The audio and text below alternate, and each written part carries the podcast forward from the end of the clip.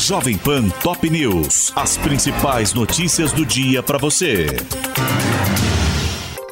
Olá. Aqui é Paulo Edson Fiore e estas são as principais notícias de hoje.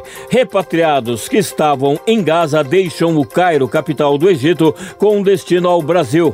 A aeronave da presidência que trará os brasileiros decolou às 6h50 desta manhã em horário de Brasília e fará escalas na Itália, Espanha e na base aérea do Recife antes de pousar na capital federal por volta de 11h30 da noite. O chanceler Mauro Vieira disse que repatriados repatriados terão acesso a documentos e abrigo por tempo indeterminado. O ministro das Relações Exteriores afirmou ainda que o grupo, formado por 22 brasileiros e 10 palestinos, terá permissão de trabalho, acesso ao Sistema Único de Saúde e a toda a rede de apoio social para refugiados. Neste domingo, Benjamin Netanyahu disse que avalia possível acordo com o Hamas para a libertação de reféns. O primeiro-ministro de Israel deu a declaração em entrevista à emissora de TV americana NBC, sem dar detalhes, afirmando que quanto menos se manifesta sobre o assunto,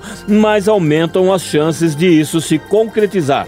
Em Gaza, o Hamas disse que cinco bebês prematuros e dois pacientes morreram. A informação foi divulgada pelo vice-ministro da Saúde do enclave, Youssef Abu Rish, que acrescentou recear que o número de vítimas no hospital Al-Shifa aumente devido à falta de energia elétrica.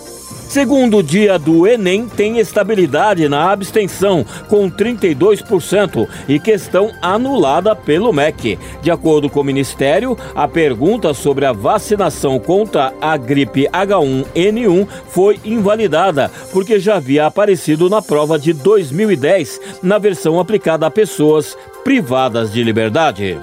São Paulo e Rio de Janeiro têm domingo de calor intenso com temperaturas recordes. Na capital paulista, a média foi de 36,9 graus, acima dos 34,5 do dia 24 de setembro. E na cidade fluminense, o pico foi de 42,5 graus registrados em Irajá, na zona norte. Mas a sensação térmica chegou a 50,5 graus. E após a ressaca no Rio, Santa Catarina registrou um tsunami meteorológico. O fenômeno aconteceu em Laguna, no sul do estado, onde grandes ondas arrastaram diversos veículos e objetos dos banhistas para dentro do mar, na Praia do Cardoso, mas não houve feridos.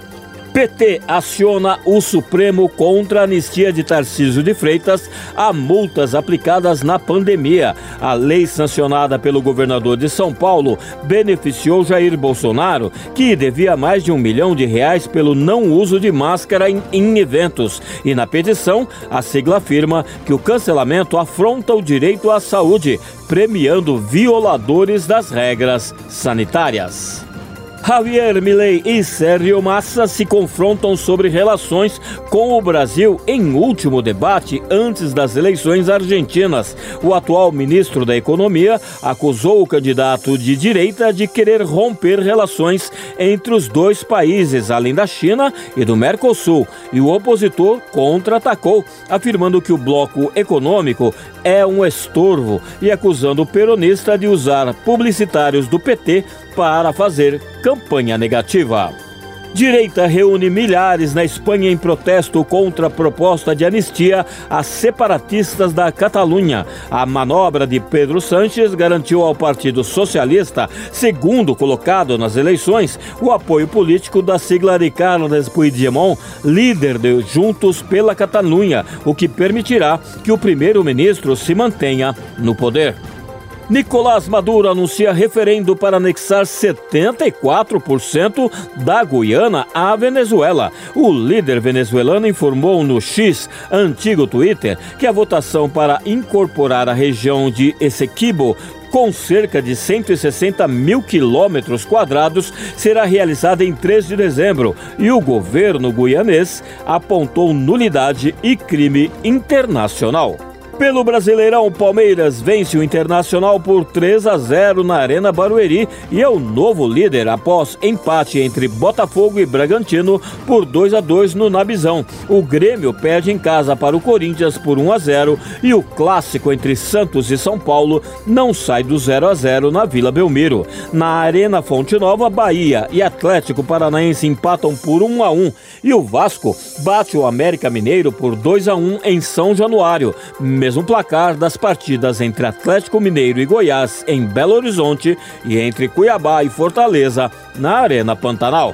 Este é o podcast Jovem Pan Top News. Para mais informações, acesse jovempan.com.br. Jovem Pan Top News. As principais notícias do dia para você.